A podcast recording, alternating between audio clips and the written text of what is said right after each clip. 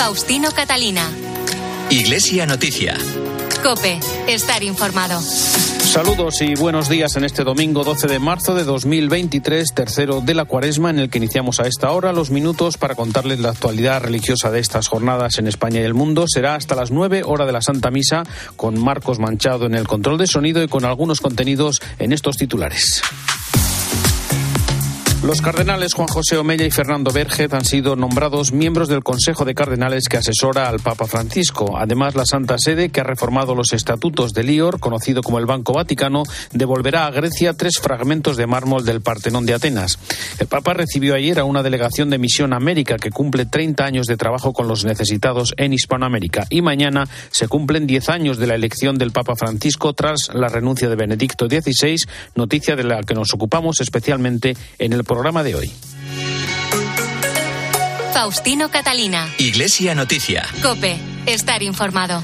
Comenzamos el tiempo de actualidad de esta jornada con la información internacional que nos llega desde el Vaticano, donde el Papa recibió ayer en audiencia a una delegación de Misión América con motivo de las tres décadas de esta organización de sacerdotes misioneros que está vinculada a la Comisión Episcopal para las Misiones y Cooperación entre las Iglesias.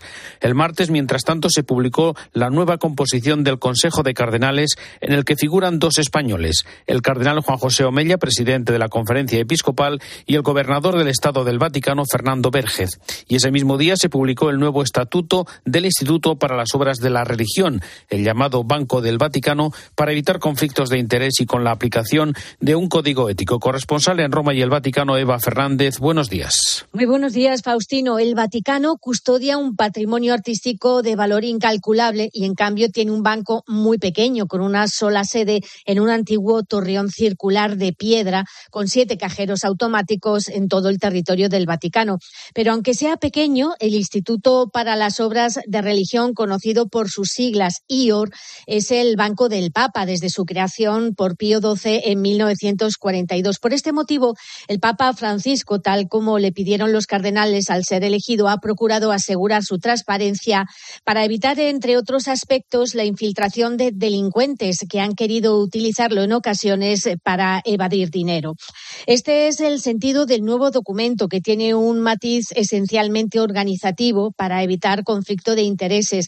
De acuerdo con la nueva Constitución Apostólica Predicate Evangelium, el IOR pasa a ser un órgano colegiado supervisado por una comisión de cardenales.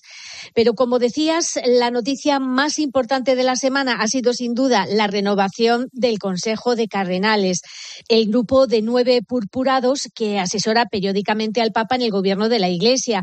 Junto a los dos cardenales españoles, dentro de este Consejo, el Papa ha renovado a Pietro Parolín, secretario de Estado Vaticano, a Fridolín Ambongo, arzobispo de Kinshasa, al arzobispo de Bombay, Oswald Gracias, y al cardenal O'Malley, arzobispo de Boston. Salen del Consejo el hondureño Óscar Andrés Rodríguez Maradiaga, que en diciembre cumplió 80 años, el italiano Giuseppe Bertelos, gobernador del Estado Ciudad del Vaticano, y el alemán Reinhard Marx, arzobispo de Múnich. En su lugar, el Papa fichado también al canadiense Gerard Lacroix, arzobispo de Quebec, al arzobispo de Luxemburgo, Jean-Claude Hollerich, y al brasileño Sergio Darrocha, arzobispo de San Salvador de Bahía. Por ahora desaparece la figura del cardenal coordinador que ejercía Rodríguez Maradiaga y se mantiene como secretario al obispo italiano Marco Melino, que es experto canonista. La propuesta de un consejo de cardenales surgió durante las reuniones previas al conclave en el que fue elegido el Papa Francisco.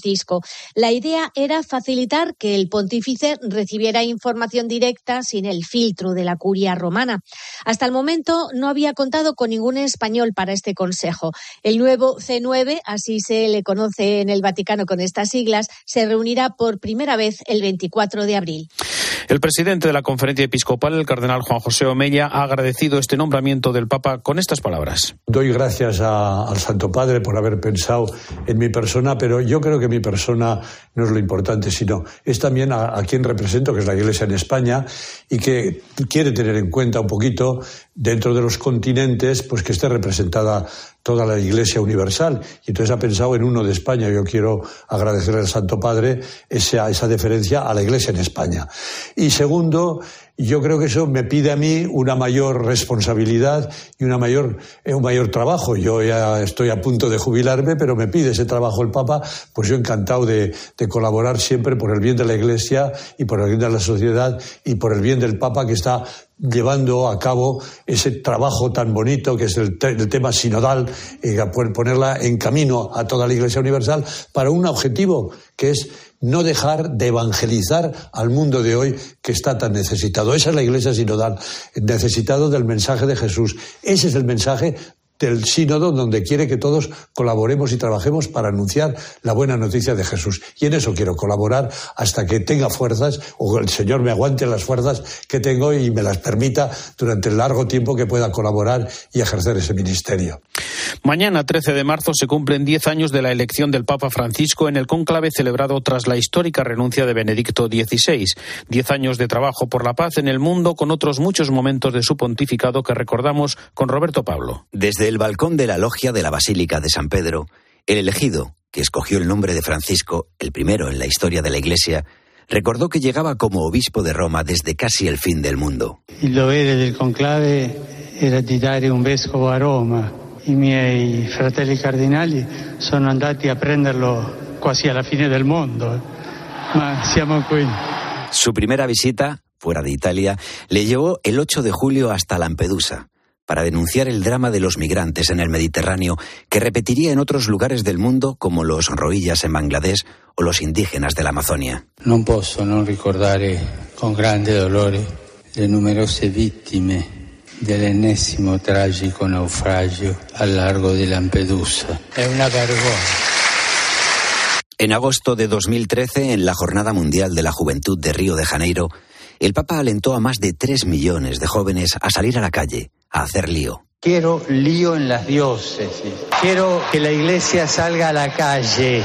Quiero que nos defendamos de todo lo que sea mundanidad, de lo que sea comodidad, de lo que sea clericalismo, de lo que sea estar encerrados en nosotros mismos. Francisco les dejó un mensaje de esperanza en el futuro tras alertar sobre la discriminación social de jóvenes y ancianos. Uno podría pensar que podría haber una especie de eutanasia escondida. Es decir, no se cuida a los ancianos, pero también esta eutanasia cultural. No se los deja hablar, no se los deja actuar. Exclusión de los jóvenes.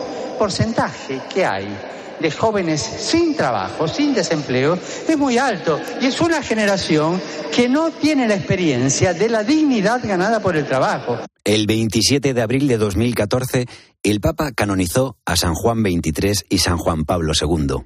En enero de 2015 visitó Filipinas con una misa multitudinaria con más de 6 millones de personas y en septiembre viajó a Cuba comparada en el santuario de la patrona, Nuestra Señora de la Caridad del Cobre. El 8 de diciembre de 2015, Francisco proclamó el Año de la Misericordia con la apertura de la Puerta Santa en la Catedral del Bangui, en República Centroafricana, en la primera ocasión en que se abre un jubileo fuera de Roma. Además, estableció los llamados Viernes de Misericordia, con la visita sorpresa a los más necesitados y personas alejadas de la Iglesia. Y el 8 de abril de 2016 se publicó la exhortación apostólica del Papa, Amoris Laetitia, sobre el amor en la familia. Junto a la defensa de la vida y la familia, no han faltado estos años las críticas de Francisco a la cultura de la muerte ante las leyes de la eutanasia o el aborto. Entonces, delante de una vida humana, yo me hago dos preguntas. ¿Es lícito eliminar una vida humana para resolver un problema? Segunda pregunta, ¿es justo alquilar un sicario para resolver un problema?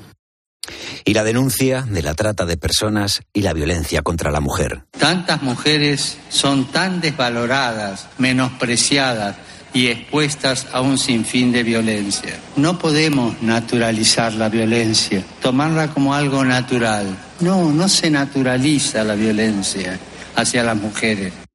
En agosto de 2018, en el Encuentro Mundial de las Familias celebrado en Dublín, el Papa destacó el lugar privilegiado de la familia para difundir el Evangelio y condenó los abusos sexuales a menores en la Iglesia para los que había pedido tolerancia cero. Continúa abrumándome la vergüenza de que personas que tenían a su cargo el tierno cuidado de esos pequeños les violaran y les causaran graves daños.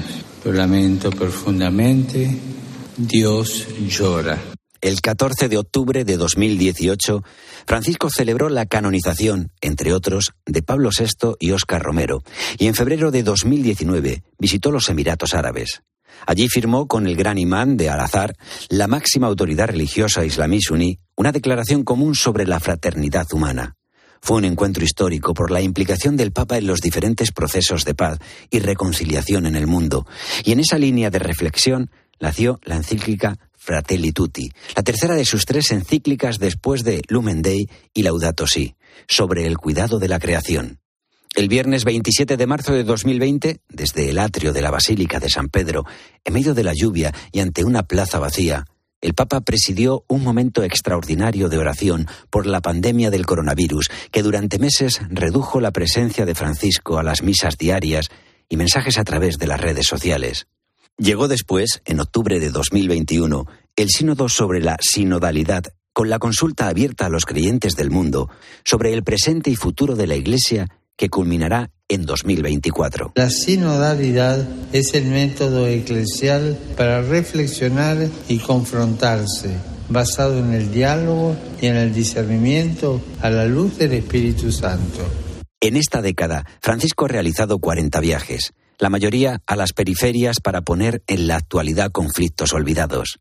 En marzo de 2021 visitó Irak, donde los cristianos sufren violencia y persecución, mientras el pasado febrero viajó a dos de los países más pobres y castigados por la guerra y la violencia del mundo, la República Democrática del Congo y Sudán del Sur. El décimo aniversario del pontificado de Francisco merece también hoy el tiempo del comentario de nuestro colaborador en Roma, Antonio Pelayo. Buenos días. Buenos días. Si en la vida de un ser humano diez años marcan un tramo, en la de la Iglesia con veinte siglos a sus espaldas no significan apenas nada.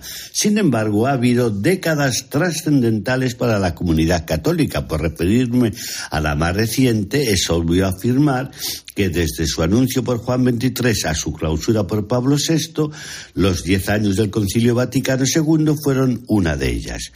Desde que Jorge Mario Bergoglio fue elegido Papa en marzo del 2013 a hoy, han transcurrido diez años que me atrevería a calificar también como decisivos. En primer lugar, porque ha cambiado el estilo de vida del pontífice.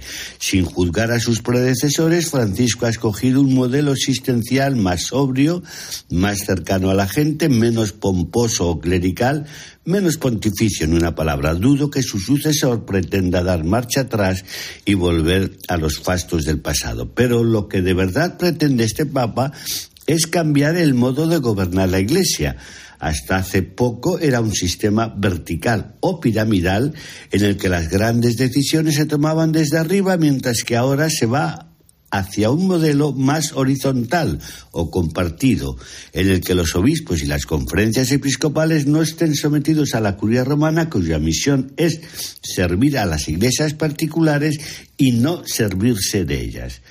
También está cambiando la presencia de la Iglesia en el mundo. Los pasos que dieron los papas anteriores en el terreno ecuménico se han consolidado y ampliado, pero Francisco ha abierto un nuevo filón en las relaciones con el mundo musulmán, al menos con el sector moderado del islamismo que sigue siendo numéricamente la primera religión del planeta. Progresos que han llevado, por ejemplo, a firmar una declaración conjunta católico-musulmana sobre la fraternidad universal.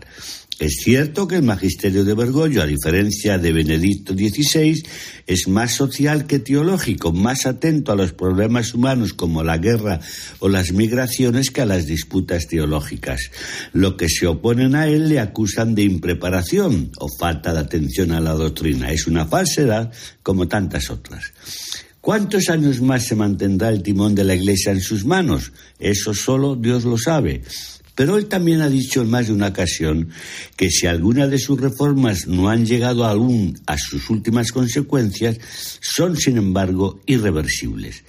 La historia nos dirá si se equivoca o tiene razón. Desde Roma les ha hablado Antonio Pelayo. Gracias, Antonio. En la audiencia general del miércoles hubo color español con la presencia de la escolanía del monasterio de Lluc, que acompañaba el obispo de Mallorca, Sebastián Altabul, y del obispo electo de Menorca, Gerard Villalonga. Cuéntanos, Eva.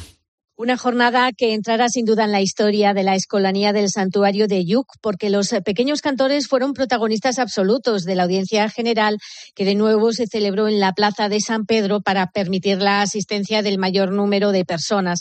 Los 40 cantores interpretaron algunas de sus mejores piezas ante miles de fieles durante la catequesis del Papa Francisco. En este tiempo de cuaresma, como pueblo de Dios que peregrina en el desierto, pidamos al Señor que nos ayude a vivir fielmente nuestra vocación de bautizado y a encontrar nuevos caminos para evangelizar.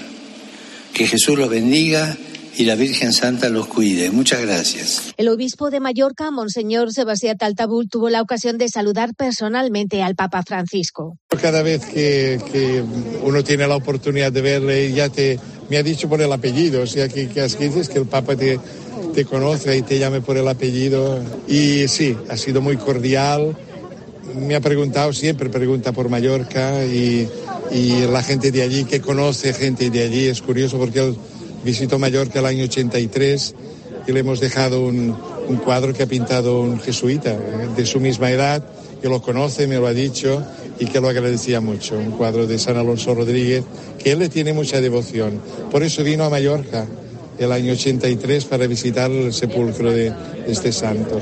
Al finalizar la audiencia, peregrinos de todo el mundo quisieron fotografiarse junto a una de las escolanías más antiguas de Europa, que también impartió conciertos en la Basílica de San Andrea de la Valle y en la iglesia de Santa María de Montserrat, conocida por todos como la Iglesia de los Españoles. Y dos noticias más. El Vaticano y Grecia han firmado el acuerdo para la devolución de tres fragmentos de mármol del Partenón de Atenas custodiados en los museos vaticanos desde el siglo XIX. Además, el próximo viernes y sábado se celebrará la décima edición de las 24 horas para el Señor. Se trata de un regalo del Papa al arzobispo de Grecia, Jerónimo II, como prueba concreta del sincero deseo de continuar por el camino ecuménico del testimonio de la verdad. Estas son las palabras con las que la Santa Sede eh, ha explicado el motivo de esta devolución. La presencia en el Vaticano de la ministra de Cultura griega y del director del Museo de la Acrópolis mostraba esta semana que el gesto no es solo religioso, sino que tiene gran alcance histórico.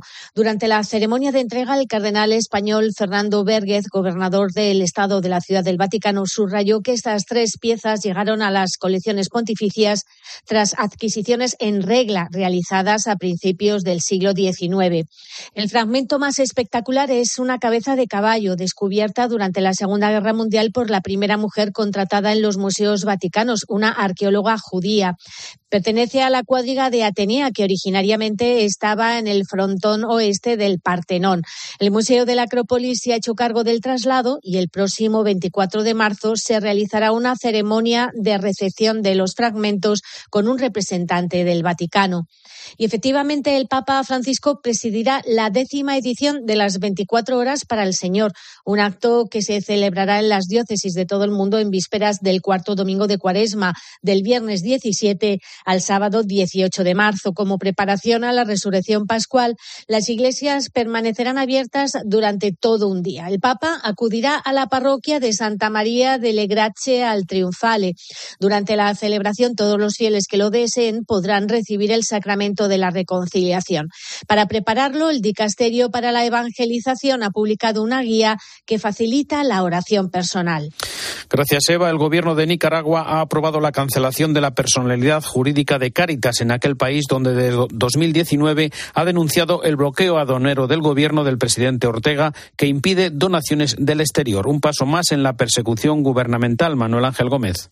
El cierre de Caritas Nicaragua es otro paso más que ha dado el régimen de Daniel Ortega, que ha ilegalizado más de 3.000 ONG y forma parte de su campaña de persecución contra la Iglesia Católica nicaragüense, que ha llevado al exilio o a prisión a decenas de religiosos. Esta persecución también se extiende a opositores, periodistas, líderes campesinos. Un grupo de expertos de la ONU ha publicado un informe en el que se acusa a policías y grupos de choque afines al régimen de Ortega de perpetrar crímenes de lesa humanidad contra civiles nicaragüenses asesinatos, eh, torturas, eh, ejecuciones eh, extrajudiciales. Jan Simón dirige este grupo de expertos y ha contado a COPE que han recogido testimonios de detenidos. Prueba testimonial directa, prueba documental eh, y en eh, varios casos incluso prueba eh, forense. Testimonios de torturas con descargas eléctricas o causando quemaduras con ácido y con cigarrillos a los detenidos, crímenes que forman parte de un plan concebido por Daniel Ortega para mantenerse en el poder a cualquier precio. Hay una responsabilidad de, de, parte del presidente la vicepresidenta en los hechos documentados a juicio de los expertos de la ONU, el uso de la justicia contra los opositores en Nicaragua es comparable a lo que hizo el régimen nazi. Y noticias también desde Alemania y su asamblea sinodal, Rosalía Sánchez. Con una gran mayoría, los 210 obispos y representantes laicos participantes votaron en la primera jornada de esta última asamblea a favor de un texto básico sobre el sacerdocio en los tiempos modernos, que pide al Papa que revise el deber de celibato de los sacerdotes. El texto reconoce, en todo caso, que la relajación del celibato solo puede regularse a nivel de la Iglesia Universal. La agenda de la Asamblea, que incluía diez textos de resolución, reflejaba la voluntad de llegar a cambios visibles, dijo en la apertura el presidente de la Conferencia Episcopal Alemana, el obispo Georg Betzing, que insistió en que esta Iglesia merece que no la dejemos como está. Al cierre de esta edición faltaban por votar todavía muchos de los textos, pero sí había quedado claro que el grueso de la Asamblea se esforzaba por incluir las sugerencias constructivas y las amonestaciones de Roma. La presidenta del Comité Central de Católicos Alemanes, Irmes Teterkarp, resumió que ha habido fases de decepción, ira y desesperación, pero también fases de euforia y cooperación exitosa. Faustino Catalina. Iglesia Noticia. Cope. Estar informado. UMAS mutua especialista en seguros para el sector educativo. Ofrecemos una solución integral para los colegios y guarderías. Daños patrimoniales, responsabilidad civil, accidentes de alumnos. Más de 800 centros ya confían en nosotros. Visítanos en umas.es. UMAS, más de 40 años de vocación de servicio. Faustino Catalina. Iglesia Noticia. Cope. Estar informado. Actualidad en España. Las jornadas del área social de pastoral penitenciaria celebradas en Madrid se han centrado este año sobre las dificultades que encuentran para normalizar su vida en libertad las personas que salen de la cárcel. Sara de la Torre. Aunque pueda parecer paradójico, a veces salir de la cárcel representa un problema para muchas personas. Así lo explica Marta Albert, profesora de Filosofía del Derecho de la Universidad Rey Juan Carlos, que participa en las jornadas del área social de pastoral penitenciaria de la Conferencia Episcopal bajo el lema Cómo normalizar la vida en libertad. Más bien lo que vas a encontrar van a ser obstáculos. Y sin una persona que te ayude, bueno, no te puedo contar además la cantidad de internos que hay que no conocen bien nuestro idioma y que al final salen, algunos de ellos tienen orden de expulsión y se van y otros se quedan en una especie de limbo y es que la situación al salir del centro penitenciario puede ser de un gran desamparo. Por costumbres e ideologías hemos logrado estigmatizar a un recluso, pues nos invade la desconfianza. Ante esta situación, el reto es claro. Tenemos como prioridad y tarea pendiente visibilizar la realidad de la prisión y empatizar con estas personas. Una, una prioridad, una primera tarea pendiente es visibilizar la realidad de la prisión y que nos hagamos cargo de lo que es estar en privación de libertad. En definitiva, ponernos en el lugar de quienes han estado privados de libertad y estar dispuestos a acogerlos con otra mirada. Ante las próximas elecciones municipales, el obispo de Mondoñedo Ferrol, Fernando García Cadiñanos, recuerda que la vocación política es una forma genuina del ejercicio de la caridad, desde el compromiso con los más pobres y vulnerables y los valores de justicia, verdad y libertad que sustentan una sociedad más solidaria.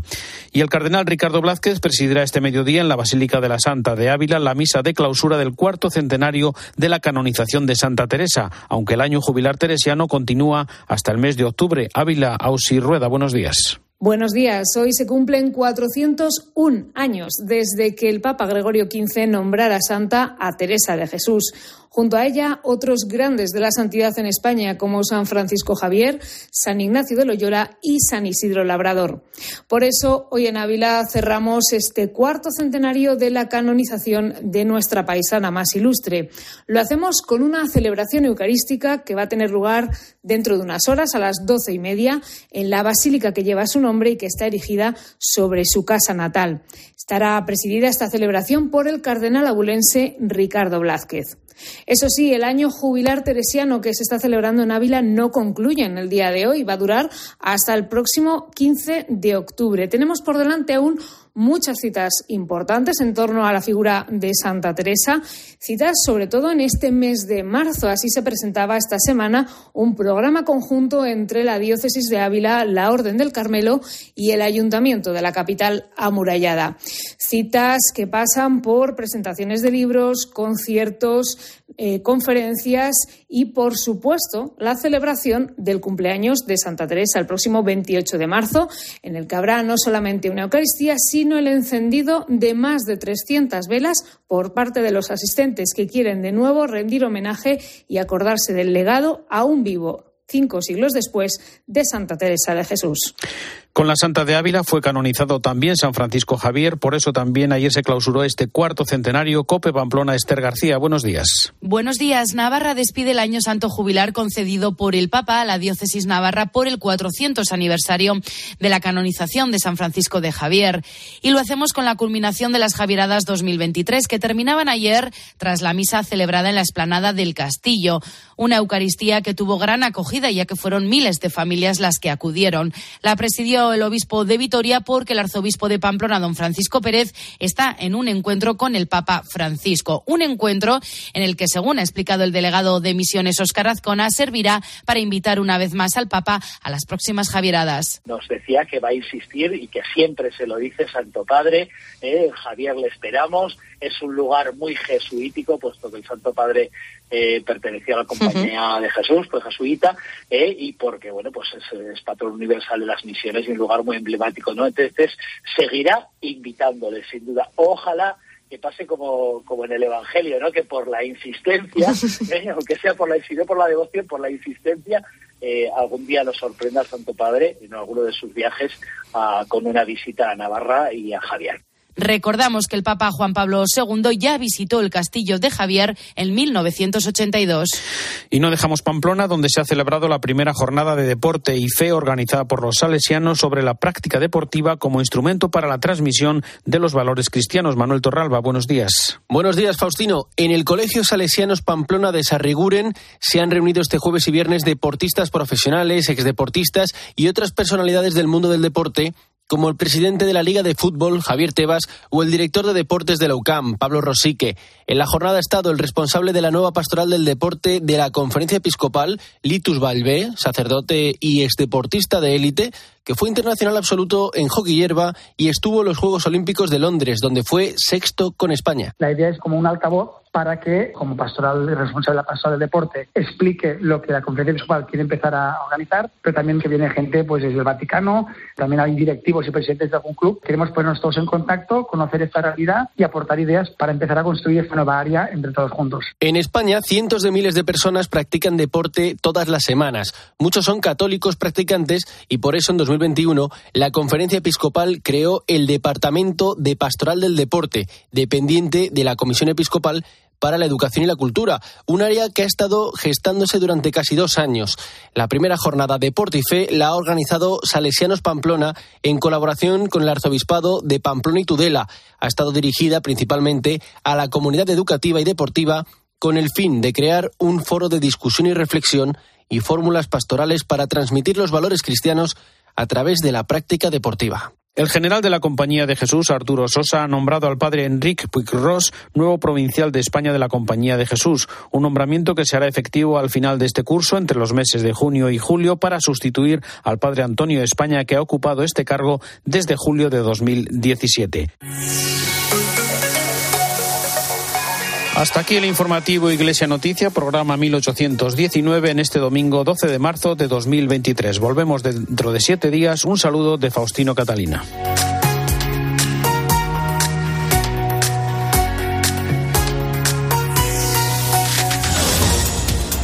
Buenos días. Mañana lunes el Gobierno vuelve a reunirse con los agentes sociales para seguir analizando la reforma de las pensiones.